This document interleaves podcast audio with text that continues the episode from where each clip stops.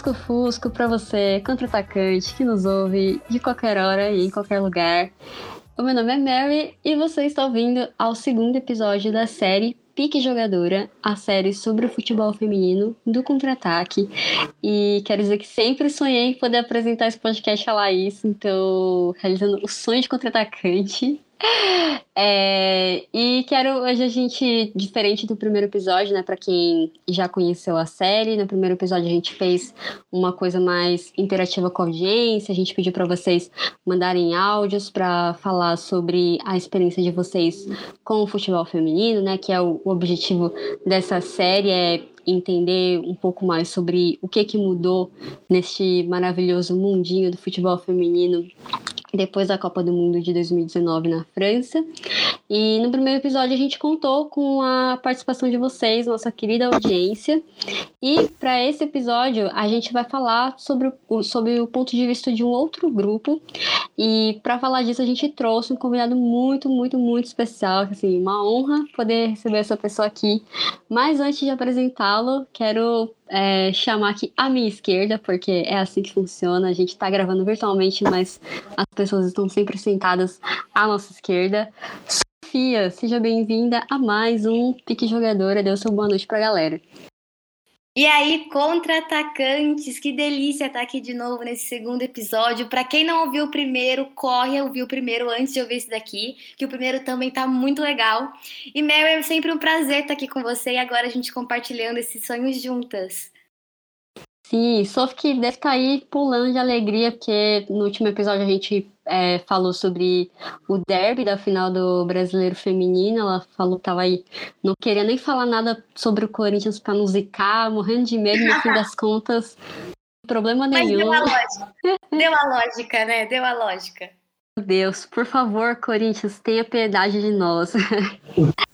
Bom, mas agora partindo então para o ponto principal desse programa, que é o nosso convidado. Gente, sério, de verdade, eu estou muito feliz de ter conseguido, da gente ter conseguido trazer essa pessoa aqui, porque eu e a Sophie admiramos demais, demais, demais o trabalho dele. Então, com vocês, trazemos aqui Rafael Alves, criador e editor-chefe do portal Planeta Futebol Feminino. Rafa, seja muito bem-vindo ao Pique Jogadora. O seu boa noite para a galera. Adorei o nome, a introdução, enfim, muito obrigado. obrigado mesmo. Eu tenho a desconfiança de que a Sofia é corintiana. Não sei. Assim, Desconfio. Será?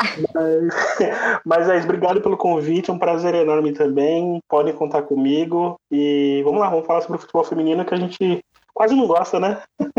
É, só um pouquinho. Só, só um, pouquinho. Só um pouco. Bom, gente, é, antes da gente passar aqui pelas primeiras perguntas, só para quem não conhece o Planeta Futebol Feminino, você provavelmente ainda não ouviu nenhum episódio em que a gente fala sobre esse tema no contra-ataque, né, no nosso podcast geralzão, porque eu, pelo menos, sempre que eu estou presente na mesa e a gente cita futebol feminino, eu falo deste site, porque ele tem uma importância imensa para cobertura jornalística na mídia independente e na mídia geral é, do futebol feminino, né? O Rafa, ele já produz conteúdo sobre esse tema há 10 anos, então ele pode dizer que está aqui desde que tudo é mato. e, Rafa, para a gente começar então, é, queria que você falasse como que nasceu o Planeta Futebol Feminino e como que você começou na, na cobertura da, da modalidade, né? Por que, que você decidiu cobrir futebol feminino? Ah, para ser sincero, quando eu cheguei, assim, já tinha um pessoal captando esse mato aí já, né? Até serviram de inspirações para mim, né? No Castro, é, o Amadeu Vieira, que tinha um grande portal de futebol na época, não era tão difundido ainda, enfim, mas principalmente a Lucastro foi minha principal madrinha, né, nesse contexto. E na época eu estava eu tava fazendo jornalismo, e aí eu lembro de, um, de uma palestra que eu participava, que o, palestrante ele falava assim, não, acho que é legal todo mundo, vocês quererem uh, entender sobre todos os esportes, acho bacana, mas se vocês pensam em se especializar, procurem um. E eu já tenho uma relação com o futebol feminino muito antiga, e quando eu entrei no jornalismo, eu entendi qual era a minha relação com o futebol feminino, né? E aí foi quando eu criei a página. É, eu já, eu, eu já era um pouco familiarizado, né? Com algumas questões, mas assim, eu queria me aprofundar mais em futebol internacional, futebol feminino internacional, né? Já conheci um pouco sobre algumas seleções, mas muito, muito, muito é, por cima. Então eu comecei a me aprofundar e aí foi quando eu criei a página em 2011, né? Logo depois da Copa, mas já escrevia textos no final do Orkut em 2010, né? Já escrevia texto, já criava conteúdo, enfim, já fazia pesquisa sobre. E aí em 2011 eu criei a página que até então era Mundo Futebol Feminino, né? Em 2013, que era do Planeta Futebol Feminino. E Planeta Futebol Feminino completou aí 10 anos, né? 10 anos né, no último mês de agosto. E é um momento muito especial né, para a página, para o projeto, que agora que a gente está tentando profissionalizar ele de vez. Mas eu comecei assim, foi eu, eu, eu, queria me especializar em algum esporte, né? E quando eu vi essa palestra, eu me, eu, assim, eu me vi identificado já com o futebol feminino já. É, e eu acho que era uma brecha também, né? Por ter pouca gente falando tal. E entrei e aí até hoje. E Rafa, como que você se sente sendo um dos pioneiros nessa cobertura do futebol feminino? Como a Mary falou, a gente sempre cita a sua página, né, do Planeta Futebol Feminino. Pra gente aqui pro Pique Jogadoras é uma referência. Então a gente tá aqui hoje, você foi um dos caras que influenciou a gente tá aqui hoje. Então como que você sente uhum. isso? A gente confessa que eu escuto isso, eu, eu começo a dar uma tremedeira, confesso. é, assim, honestamente, eu entendo que talvez na linguagem, no formato, eu possa ter ajudado em algum momento, mas eu entendo também que era uma, foi uma construção natural, né, de, de muitas pessoas nisso, né? A gente passa aí, como eu disse, eu citei a Lucas, né, que tinha futebol para meninas, tinha o pessoal na internet, espalhado pela internet, sempre fazendo um conteúdo que depois foi se encontrar, né? É, assim, eu, eu, honestamente, eu fico muito lisonjeado quando as pessoas se referem ao Planeta Futebol Feminino como uma referência nisso. Mas eu entendo também que foi uma construção natural de várias pessoas que no final das contas se encontraram, né? Foram se encontrando ao longo desses anos. E, e o Planeta Futebol Feminino acho que tem, tem o seu tijolinho posto também, tem uma, tem uma alguma responsabilidade sim, mas a gente, ao longo dos anos, a gente foi vendo aí que tinha aparecido vibradoras, e começou a aparecer um monte de canal também. E todos esses canais, o, eu costumo falar que o futebol feminino, tal como a gente conhece hoje, ele não seria o que era se não fosse a pujança da internet. Né? É, talvez até teria já sua visibilidade, até pelo rumo dos tempos, né? É, como a gente debate tanta coisa sobre igualdade e, e a gente avança né, nesses assuntos, acredito que o futebol feminino teria seu espaço sim. Mas com essa visibilidade que se tem hoje, sem a internet, sem o pessoal da internet, eu não vejo que seria tão visível quanto é hoje. Talvez demoraria um pouco mais. E hoje é uma satisfação enorme para mim, e eu falo isso de coração mesmo, porque não, não tem noção quanto eu amo isso. É abrir o meu Twitter hoje, por exemplo, e ver um monte de perfil falando sobre futebol feminino e perfil falando de diversos assuntos. Tem perfil que fala de mercado da bola, tem perfil que fala de, de é, tática, tem perfil que fala de futebol internacional, tem perfil que fala de futebol inglês, mexicano, espanhol. E isso para mim, assim, eu que comecei lá atrás, eu sonhava ver isso, eu sonhava ver muita gente falando sobre futebol feminino, é, para mim é uma satisfação enorme. Né? Mas assim, respondendo diretamente essa pergunta, eu fico de verdade lisonjeado, mas eu entendo também que é uma que foi uma coisa natural das coisas, né? É de, de pessoas que estavam aí na, na, no mundinho da internet aí, cada uma no seu canto, e aos poucos foram se juntando. Show. Não, é muito. É, pra gente é muito legal ver um veículo da mídia independente, né? A gente, como também integrantes da mídia independente, é muito legal ver alguém que já está há tanto tempo, né? Que, claro, que a gente sempre busca a profissionalização e, enfim, por muitas questões, precisamos pagar os boletos.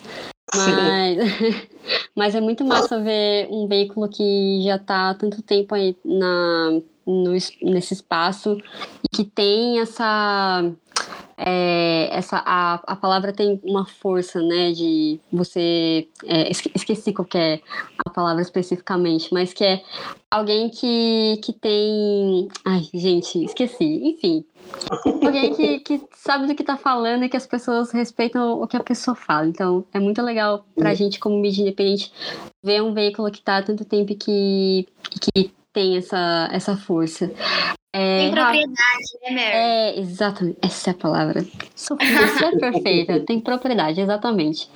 Rafa, é, antes de falar um pouco mais sobre a, a Copa do Mundo na França, enfim, de que foi realmente um momento que é, virou a chave, é, você falou da internet.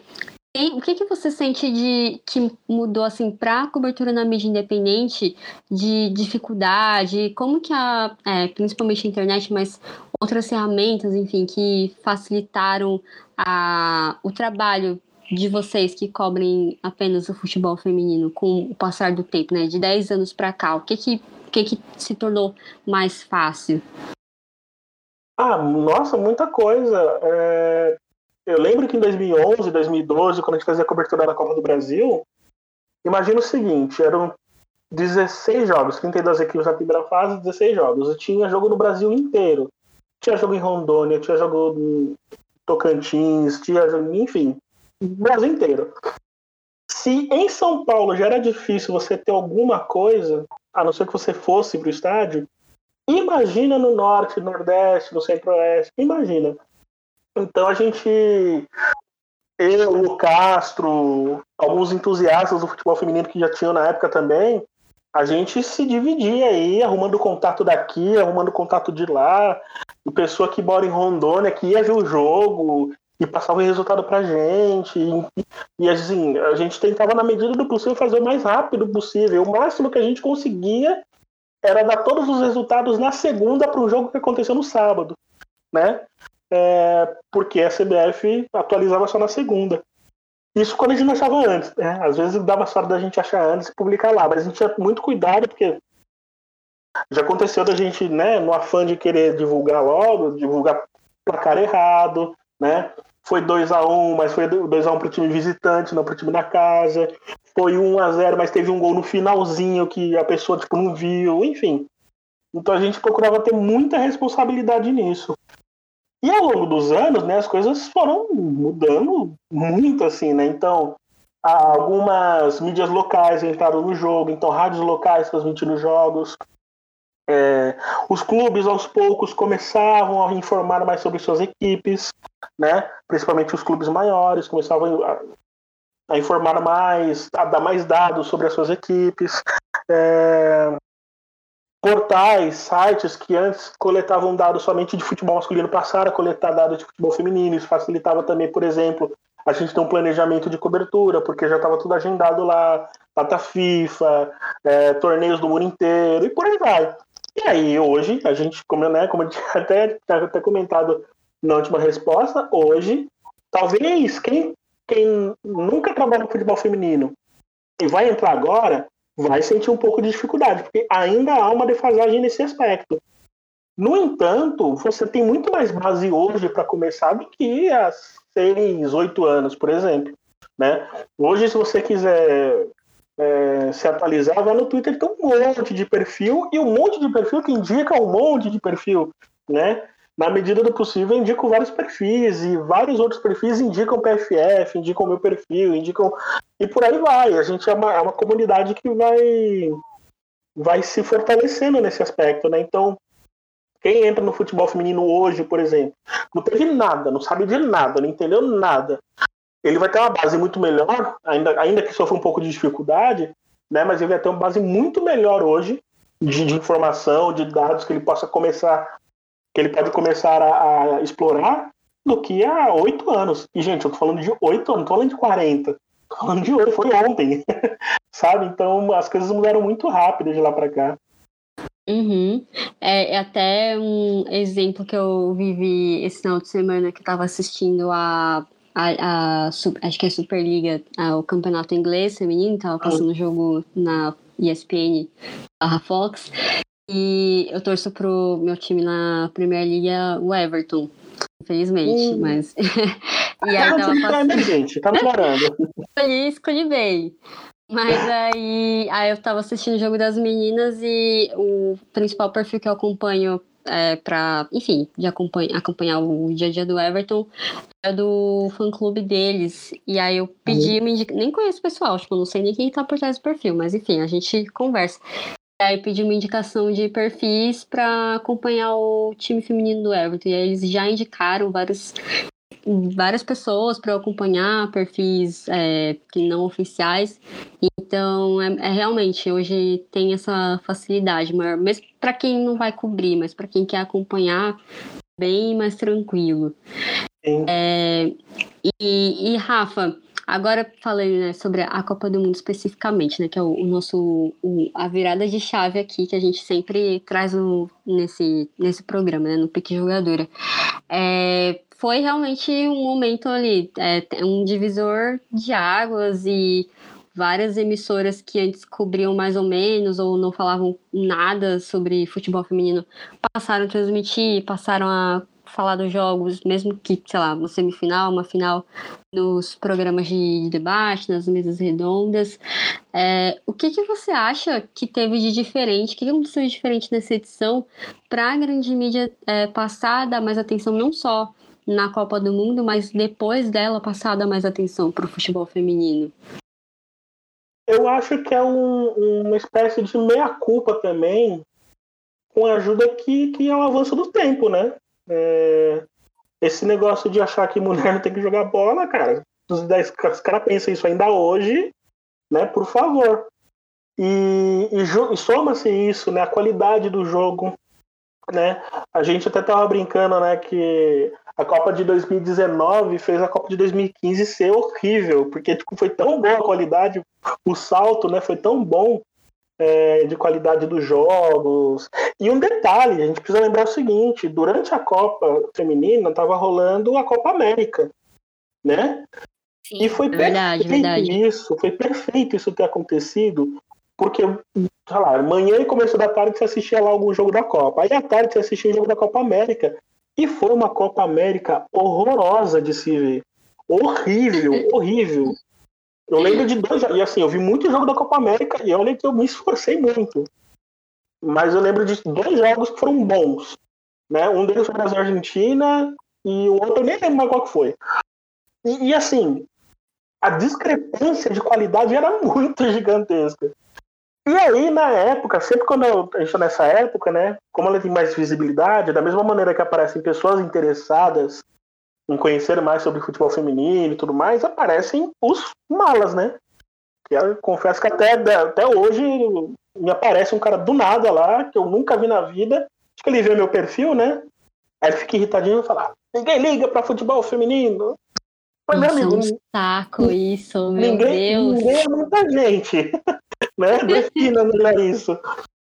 Enfim, e aí foi muito bom esse pessoal ter aparecido, porque eu falava assim, cara, você tá assistindo a Copa América? E a pergunta era sempre, é, tô. Aí cara tipo, ficava meio desconcertado e tal. Eu falei, mano, se você acha que aquilo é futebol, aquilo é um jogo bem jogado, então você não tem o direito nenhum de falar sobre futebol feminino. Nenhum. Então, assim, a qualidade do jogo melhorou, né? As condições, bons estádios, né? É, enfim, tudo isso melhorou muito.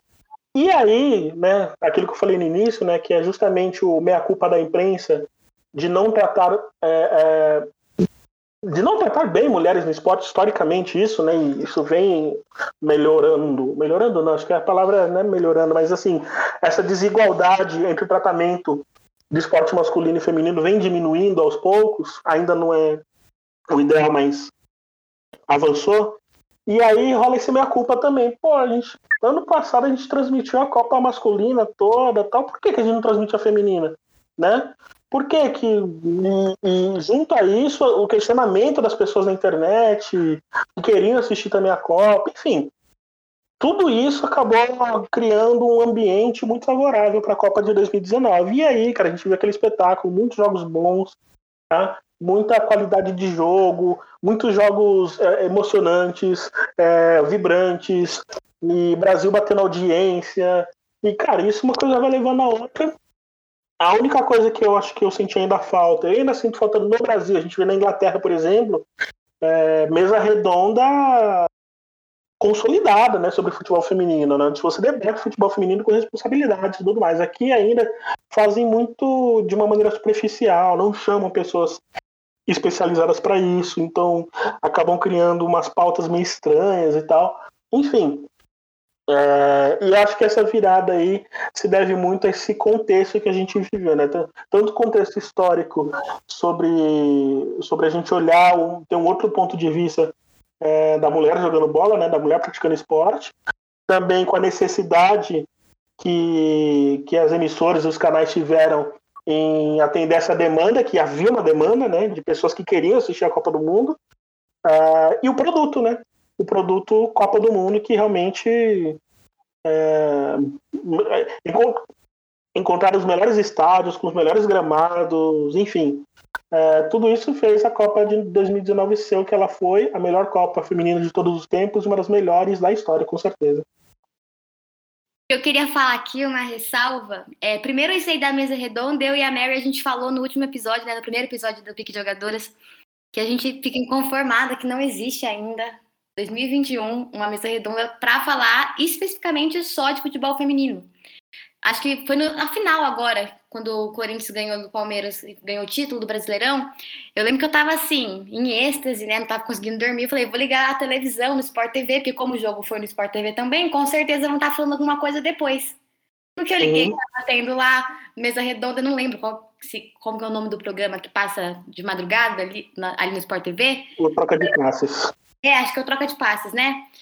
Não tinha nada falando do título. Uhum absolutamente nada. Eu falei, gente, as meninas acabaram de ganhar um título, foi um jogo histórico, um, um, acho que foi a, a, edição mais histórica do Brasileirão Feminino. E não vão falar absolutamente nada, só falaram aquele básico, né? Parabéns para as meninas, que não sei o quê, Corinthians campeão.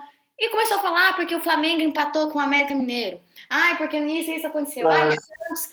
Falei, gente, o que, que as meninas precisam fazer para conseguir um pouquinho mais de atenção, sabe? Então, Sim. eu tava bem indignado com isso. E a outra coisa eu... que eu ia Perdão, pode falar, Rafa, pode falar. Não, desculpa, perdão te interromper. É só para lembrar que teve uma época também não muito distante, 2014, que o Brasil foi campeão da Copa América e não tinha notícia sobre a seleção brasileira, não tinha notícia sobre o Brasil ser campeão da Copa América. Nossa. Enfim, é só esse detalhe que eu queria lembrar também. Não, é até bom você falar isso, que já ia puxar para outra coisa que eu ia falar, que é muito bom você estar aqui, porque no último episódio também eu e a Mary estava comentando de quando a gente começou a acompanhar o futebol feminino. Eu tenho 20 anos. Eu comecei a acompanhar o futebol feminino faz, sei lá, três anos. Eu, três, dois, acho que três anos por causa do Corinthians. Eu sempre falo isso, que eu comecei a acompanhar o futebol feminino por conta do time feminino do Corinthians. E eu uhum. não imagino, eu não me imagino tendo que pesquisar, tendo que ir atrás de pessoas que assistiram o jogo para me falar o resultado, igual você falou, que tinha que ir atrás de gente no canto, do, todos os cantos do Brasil para tentar descobrir o resultado, porque a CBF não atualizava o site dos jogos do feminino. Então, assim, é muito bom ter você aqui para mostrar como, como que era no passado. Passado não, né? Igual você falou, não foi há 40 anos, foi agora. Então, enfim, só para também deixar essa ressalva que é muito legal isso, falar que eu, eu que comecei o futebol feminino não há tanto tempo assim, mas tenho acesso a tantas coisas, não me imagino num mundo onde, nossa, não tem nada, nada para ver, nada para olhar, e graças a Deus a gente está evoluindo isso cada vez mais.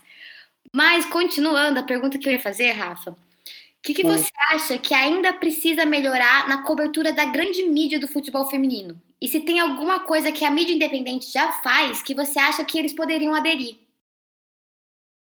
Eu acho que se tem um exemplo a ser seguido é o da mídia independente, né? Esses espaços que temos, os podcasts de vocês, o nosso, o podcast do Esquina da Champions. Assim, se alguém quiser ter alguma dúvida de como fazer, vem, pra, vem ver o que a Independente está fazendo já há algum tempo. Entendeu? É, até aproveitando aqui para puxar um pouco a sardinha, toda terça-feira a gente tem uma live lá na Rede Contínua, né? Em parceria com a Rede Contínua. E a gente comenta os principais assuntos. Tá? Essa terça, infelizmente, não teve, né? Eu tava com problemas e não teve. Mas sexta-feira a gente vai fazer uma live sobre, é, sobre a Champions, a rodada da Champions. No canal, do, no canal do Planeta Futebol Feminino mesmo. Inclusive, já fica o convite aí para quem estiver é, escutando. E é impressionante como as pessoas elas sentem falta de um conteúdo parecido com esse, porque o que a gente faz, na verdade, de certo modo, é meio que básico, né? Que é debater. Debater como que as equipes têm se formado, o que, que tem acontecido, né? contextualizar jogos, falar sobre questões táticas, sobre destaques individuais. É, é isso que a gente busca fazer, né? Um formato que a gente tem apostado que é a nossa mesa redonda, né? Essa mesa redonda que você está falando é a mesa redonda que a mídia independente já está fazendo. Então, a gente percebe que tem público para isso, nosso público não é grande, é verdade, mas é um público que é fiel, atuante, debate muito, então assim, público tem. Público tem. A, a ESPN ela chegou a fazer, né, o Mina de Passo, até cheguei a participar algumas vezes também, era um baita de um um barato fazer aquilo, porque, cara, você tá numa televisão falando sobre futebol feminino e a gente via as pessoas na internet reagindo àquilo. Cara, sensacional, só que os caras não, não seguraram por muito tempo. Sabe-se lá por quê, entendeu? Então, eu imagino que a, a, quem tiver interessado em fazer isso, né, de verdade, tem que abrir esse espaço. Abre uma horinha por semana que seja, pelo menos para fazer as pessoas se acostumarem, vai uma hora e meia que seja, né? é, pegar uma mesa redonda que fale sobre feminino, sobre a rodada, sobre as novidades, por aí vai. É, eu acho que a, a, mídia tradicional precisa aprender muito nesse aspecto, né? E, e, outra, começar a apostar mais em pessoas que falam sobre futebol feminino com propriedade. A gente tem hoje a, a Amanda Viana, que para mim é uma das, assim, das comentaristas mais fabulosas que eu tenho o prazer de trabalhar, que eu conheci nesse ano. Tem o Thiago Ferreira, isso para falar sobre o BFF, mas também tem de outros canais também, né? Tem o pessoal do Diário, tem o pessoal do, do, do De Primeira, tem o pessoal do... como que chama? O Podcast Sem Barreira, sabe? Tem uma galera que, que pensa, respira futebol feminino, sabe, é, é, estuda futebol feminino, vive futebol feminino. Então, assim, essa galera tem, tem que ter seu espaço também. Tem que ter seu espaço. E a, se a mídia tradicional quiser fazer algo desse tipo, tem que olhar para essa galera. Então, não, não dá para você fazer é, um, uma cobertura que nem a ESPN faz a cobertura da Libertadores agora. É, não dá para você fazer uma cobertura de Libertadores se você não tem pessoas que já são engajadas com modalidade né? Você pegar alguma pessoa que não tá, não tá habituada. Provavelmente vão fazer isso? Provavelmente vão fazer isso, porque já é da casa, já, já tá lá. E talvez o cara até vá bem. Só que não é a mesma coisa que alguém que vive aquilo, entendeu? E aí eu citei alguns nomes aqui, poderia citar tantos mais, né? É, então eu espero que seja um, um passo que as mídias tradicionais percebam e possam melhorar nesse aspecto. Bom, fica a dica aí, né, para os comentaristas que gastam horas falando de cabelo e tatuagem de jogador de forma ainda preconceituosa. Exato. espaço para falar de futebol feminino, que vai ser muito melhor e a chance de vocês não falarem besteira também aumenta. E, por favor. É, e Rafa, agora a gente, quando eu e a Sofia a gente estava preparando o roteiro das perguntas, a gente falou: ó, essa aqui é uma pergunta é um pouco polêmica, então vamos ver, tem, tem que fazer com jeitinho. É, é que assim, Uh, com esse aumento do espaço que o futebol feminino está tendo na grande mídia, que não é, é um aumento assim, né? Que é, é um aumento do que era nada para alguma coisa, né? Nem se compara Sim com a cobertura que fazem do futebol masculino do eixo, né? Digamos assim, que nem dá para comparar também com que com que deixam de falar sobre outras regiões do país. Enfim, é, você acha que a, com o tempo enfim, se mais para frente é, o espaço do futebol feminino realmente aumentar, é, a mídia independente vai perder um pouco do espaço que tem na cobertura do futebol feminino? Ou é uma coisa que vai dar sempre para ser trabalhada, né, é, cada um, cada um, né? Cada um cobrindo suas pautas? Ou realmente em algum momento a, vai se tornar uma coisa é, vai, vai perder espaço a, a mídia independente. O que, que você acha? Eu vou ser muito honesto, tá? Eu nunca achei que a mídia independente tivesse um grande espaço. Ela tem um espaço consolidado na internet. Então, tem lá os seus seguidores fiéis, tem lá aquele grupo e tudo mais. é, a gente não, não, furou uma bolha ainda. A mídia independente ela não furou uma bolha que a televisão fura, por exemplo, né?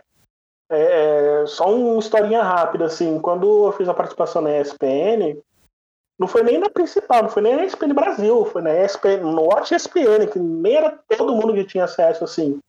Eu já vi uma diferença monstruosa de resposta ali, instantânea, né? E a gente está falando de um canal que dentro de um canal conhecidíssimo que é a ESPN, não é um canal que todo mundo tem acesso, que é pago, né? Enfim. É, imagine você tá numa Sport TV, por exemplo, que aí você já fura uma bolha, né? Então, assim, espaço, espaço, espaço de verdade, a mídia independente nunca teve teve muito apoio, isso é verdade, né? Hoje mesmo, eu acho que eu sou grato por muita gente conhecida, de canal grande, que sempre que pode indica o Planeta Futebol Feminino, cita o Planeta Futebol Feminino em transmissões, né? Cita o nosso trabalho, ah, isso a gente é, de fato, é muito grato. Mas eu acho que a mídia independente, ela sempre vai ter um espaço consolidado na internet. Então, por mais que a mídia tradicional ela avance nesse aspecto, eu acho duas coisas. Um, eu acho que a mídia tradicional vai se render a algumas pessoas que, que estavam na mídia independente. Ela vai se render porque, assim, a exigência de se falar sobre um produto, no caso do futebol feminino, vai ser maior. Então, as pessoas vão falar, vão cobrar que esse, canal se dedique a falar melhor é, do, do futebol de mulheres, né? É, e com isso eles vão, vão notar que pô, ou eu coloco um cara aqui para ficar respirando futebol feminino, ou eu vou atrás de alguém que já está nesse processo há algum tempo. Entendeu? E acredito que nesse aspecto alguns vão, vão ter vão ter esse tipo de, de acesso, entendeu?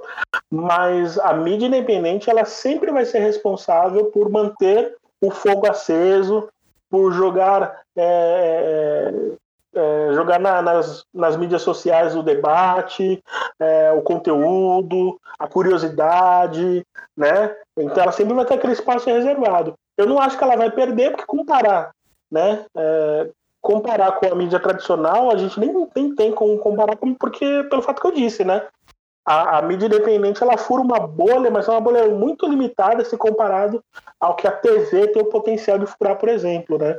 Aqui canais de Sport TV e ESPN tem o potencial de furar, né? Mas eu acho que sempre vão ter o seu espaço sim, e que variavelmente alguns desses espaços também serão compartilhados com pessoas da mídia independente que terão suas oportunidades em canais mais convencionais. E é muito legal isso, né? Que a mídia independente, igual você falou, tem o seu público fiel. Então, quem acompanha Sim. a mídia independente não vai deixar de acompanhar a mídia independente. Isso é muito gostoso de saber. Bom, Rafa, é, pra gente. Pode comentar, perdão. Não, não, desculpa. Eu só ia falar, é, realmente não, não deixar sozinha. Essa galera fiel e não deixa a gente sozinha, não. Sim. Bom, Rafa. Graças gente... a Deus não deixa a gente sozinho, né? É. Gente... Obrigada contra-atacantes. Exatamente, contra-atacantes que estão aqui, eu já deixo nosso agradecimento a vocês. Bom, Rafa, para a gente ir finalizando aqui, a minha pergunta é a seguinte: quais são as suas expectativas para o futuro do futebol feminino, mas na sua visão como jornalista? Olha, é, apesar do meu ligeiro azedume nas redes sociais, eu sou bem otimista, porque tem uma frase que a Mari Pereira, a Mari Pereira, comentarista, repórter, enfim, é uma grande amiga, que eu vi ela falando uma vez, ela tweetando uma vez, que ela falando assim, foguete não dá ré, né? Então, uma vez que o futebol feminino tem dado esse espaço, o futebol para mulheres tem dado esse espaço, a cobertura tem avançado, é, a gente, eu não imagino passos para trás. Então, eu tô, sou bem otimista enquanto a isso. Eu acho que a internet vai continuar sendo uma das responsáveis por alçar né, o futebol para mulheres é, para fora dessa, desse contexto né, que a gente estava conversando agora. É, o que vai gerar o interesse das emissoras, dos canais, que estão cada vez mais olhando para as redes sociais, né? Então, o, quando você vê lá os trending topics, que o canal está fazendo algum jogo e os trending topics estão gritando, aquilo hoje faz relevância para eles. Não fazia há alguns anos, hoje faz muita relevância. E a gente tem visto isso, né? É, quando a gente vê notícia de recordes de audiência numa final de Brasileirão, é, sei lá, o jogo de, o jogo de seleção brasileira numa terça tarde ter muita movimentação nas redes sociais, isso causa, causa interesse de quem cobre também. Então eu tenho uma visão até otimista para isso. Acho que já avançou muito do que eu esperava, mas menos do que deveria, né? Eu tenho essa percepção. Acho que o futebol feminino alcançou é, em 6, 8 anos o que perdeu em 40 com a proibição, né? E eu acho que a gente vai ter um processo natural de acelerar, né? De acelerar esse interesse e tudo mais. Então, assim, a minha visão é otimista, de verdade. É, acho que os canais vão, vão se. Alguns trechos, alguns pontos de, desses canais mais convencionais, né, mais tradicionais, eles vão se curvando aos poucos ao futebol feminino, ao futebol para mulheres e a qualidade da informação, sobretudo a qualidade da informação e do conteúdo que você passa. Então é isso que eu espero e é isso que eu desejo também. É... Enfim. É isso, é sobre isso e tá tudo bem. é, gente, então é isso. Para você que tá é, começando a, a adentrar no futebol feminino por meio do nosso podcast, seja muito bem-vindo a este maravilhoso mundinho. Tem muita coisa para conhecer, para descobrir. E também sou é uma das poucas coisas que eu também tenho esperança, né? Porque você vê no Brasil hoje, não dá para ter muita esperança em muita coisa. Mas em relação a, a esse tema, eu também acho que as coisas devem continuar mudando para melhor. Espero que um pouco mais rápido do que foi até agora, mas que seja pra, sendo para melhor já é alguma coisa. É, antes da gente encerrar, encerrar 100% aqui o programa, a gente vai passar pelo nosso quadro da Dica Cultural, que é nossa. É, que é o quadro que a gente faz sempre no final dos programas. E todos os integrantes da mesa, né, já avisando aqui pro Rafa, tá pela primeira vez aqui no nosso podcast e a gente dá uma dica sobre qualquer coisa. Pode ser um, uma série, um filme, um livro, um texto legal que você viu na internet, uma matéria, um podcast, um canal no YouTube. Enfim, qualquer coisa que pode ou não ser relacionada ao tema do programa, ou ao futebol, ao esporte, pode ser literalmente qualquer coisa que você queira deixar de dica cultural para os contra-atacantes. E aí, Rafa, ter tempo aí de pensando. É, vou uhum. começar aqui com a minha. A minha dica, gente, guardei essa especialmente pro, pro Pique Jogador. é a série Betty da HBO, que está disponível no streaming deles, o HBO Max. E é uma série que fala sobre o dia a dia de. Acho que são cinco é, mulheres jovens skatistas vivendo em Nova York. E é basicamente isso. A, a aí tem várias histórias acontecendo, né? Não tem um, um enredo específico. É o dia a dia delas, os desafios que elas enfrentam. Não é uma série é, que fala sobre. Né, apesar de falar sobre mulheres andando de skate, não fala sobre machismo, tipo é, explicitamente, assim, tipo, não é essa a temática, também passa por esse tema, mas fala de muitas outras coisas, fala sobre questões sociais, é, sobre orientação sexual, passa por alguns temas um pouco mais pesados, então fala sobre abuso, enfim, muita coisa, e mas é uma série muito legal de maratonar porque tem só duas temporadas, né? infelizmente não foi renovada, mas não sem crise, não, não estragou nada, tipo, ficou bem redondinho o final. E cada, cada temporada tem seis episódios, cada um tem meia hora. Então, assim, para você que vai passar o final de semana em casa, com a família ou sozinho, enfim, é, quiser uma série para maratonar, fica aí a dica, aproveitando que estamos falando de mulheres praticando esporte e o boom que o skate teve depois das Olimpíadas. Essa é a minha dica. Sophie, qual a sua dica do, do dia? Bom, a minha dica é assim, vou puxar um pouco de sardinha para o nosso lado aqui do contra-ataque. Eu imagino que depois desse programa muita gente do que acompanha o Planeta Futebol Feminino possa acompanhar a gente aqui no Contra-Ataque. Então, para apresentar o que é o Contra-Ataque, eu vou recomendar para o pessoal para ouvir o nosso podcast, o número. Peraí, eu vou olhar aqui. Número 38, que chama O que é o Contra-Ataque? que eu tive a honra de gravar com o Lucas, o Luquinhas. Luquinhas, se você estiver ouvindo isso, um beijo para você.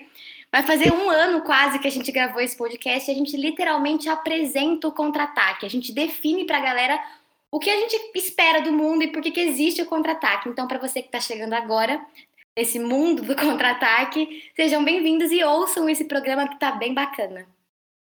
Caramba, faz um ano isso daí já, parece que foi ontem, gente. Pandemia, Jesus Cristo. Enfim, então escutem nosso, nosso podcast, ficou bem legal esse, esse episódio. Todos os nossos episódios são bons, mas esse também ficou especial. Rafa, qual a sua dica cultural para os nossos contra-atacantes? Eu posso dar duas rapidinhas, eu prometo. Por favor, quantas você quiser. A primeira é o livro Futebol Feminista da Lu Castro. É, Lu Castro e Dario. Ah, esqueci o nome do outro autor, me perdoem, mas enfim. O livro é Futebol Feminista. É um livro que é assim é uma viagem maravilhosa, contextual, né, sobretudo do período da, da, da, da proibição, né, da, da, prática do esporte entre as mulheres. Então tem histórias maravilhosas, histórias até de resistência né, no meio disso. E outra, né, se, se existe uma demonstração de resistência nas décadas de 70, 80, de mulheres que enfrentavam a ditadura para jogar bola, Cara, se isso não é resistência, eu não sei mais o que é mais exemplo, sabe? Então, leiam esse livro, é muito legal. Eu, é uma viagem muito.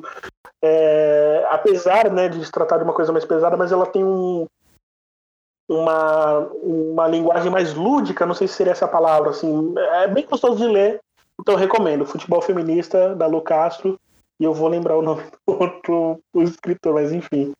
E a segunda dica, obviamente, Planeta Futebol Feminino tem live, tem podcast, é, teremos programas temáticos, teremos é, conteúdos para o canal do YouTube, muita coisa surgindo, então espero que vocês possam acompanhar a partir dessa sexta, né? Começando pela sexta agora, dia. Eu não sei que, que dia vai pro ar, mas no dia 15 às 19 tem uma live especialíssima para falar sobre a segunda rodada da Champions League. Estará, eu estarei apresentando junto com Amanda Viana, é, com as comentaristas Amanda Viana e Thaís Viviane, duas assim mulheres de conhecimento absurdo é, sobre futebol europeu também. Então eu tenho certeza que vocês vão gostar. Então fica aí o convite.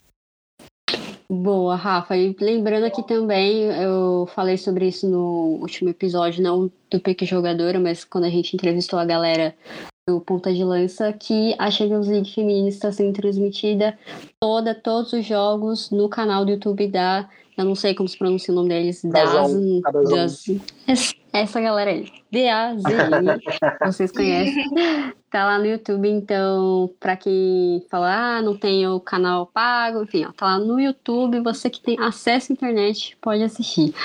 Rafa, muito obrigada pela sua presença, a gente tá muito honrada de verdade por você ter vindo.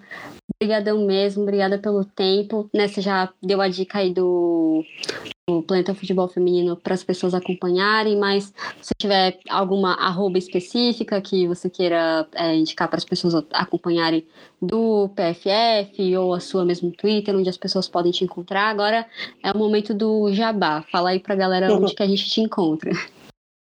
Bom, Planeta Futebol Feminino você encontra, né? Planeta Futebol Feminino no YouTube, no Instagram, no TikTok. PFF Underline Oficial tá no Instagram, no, no Twitter. E lá a gente faz bastante enquete, anuncia as lives, enfim. E toda terça também, né, às 20, lá na Rede Contínua, em parceria com a Rede Contínua, a gente faz uma live também. Aí tem um programa ao vivo, que é justamente sobre debate de, de futebol feminino, e tudo que aconteceu na modalidade. A gente debate muito os jogos, os últimos jogos que aconteceram, jogos de seleção brasileira, enfim. É, tudo isso e muito mais. Então, Planeta Futebol Feminino no YouTube, no Instagram, no TikTok, no Facebook. PFF Underline Oficial no Twitter e o meu RFL Alves em todas as redes. RFL Alves. Quem quiser bater um papo, conhecer um pouco mais, fazer pergunta, enfim, qualquer coisa, podem me chamar lá que vai ser um prazer. E aproveitando para agradecer o convite também, adorei ter participado. Uh, me senti muito à vontade aqui, então vocês mandam muito bem. E podem contar comigo para mais vezes também. Se precisarem, vai ser um prazer.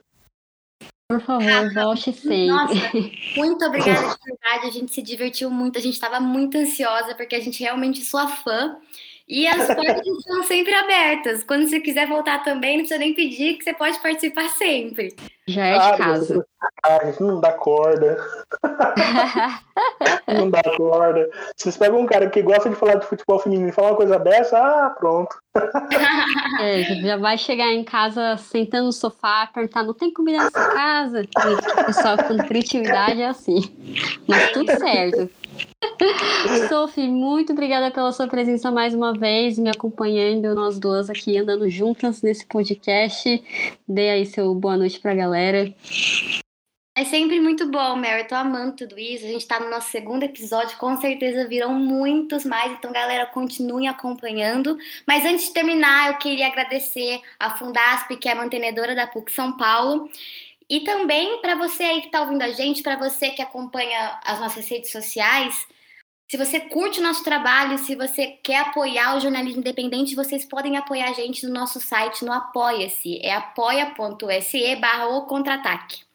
E é isso, boa noite para todo Boa noite pra gente que está aqui gravando à noite, mas para quem estiver aí no, de dia, de tarde, bom dia, boa tarde. Então, voltem sempre, né? E obrigada, Rafa, mais uma vez. Obrigada, Mary. Valeu, valeu, valeu. E é isso, gente. Como a Sofia falou, esse foi somente o segundo episódio. No terceiro, a gente vai continuar nessa jornada aí de entender o que, que mudou no futebol feminino desde a Copa do Mundo para cá. E, eu falei, primeiro episódio a gente trouxe esse olhar dos torcedores, agora falamos na imprensa. Semana que vem, semana que vem não, né? No próximo episódio, que será? Só vai descobrir quem vier para ouvir. Então, fiquem ligados com a gente, ouçam também os outros episódios do Contra-Ataque.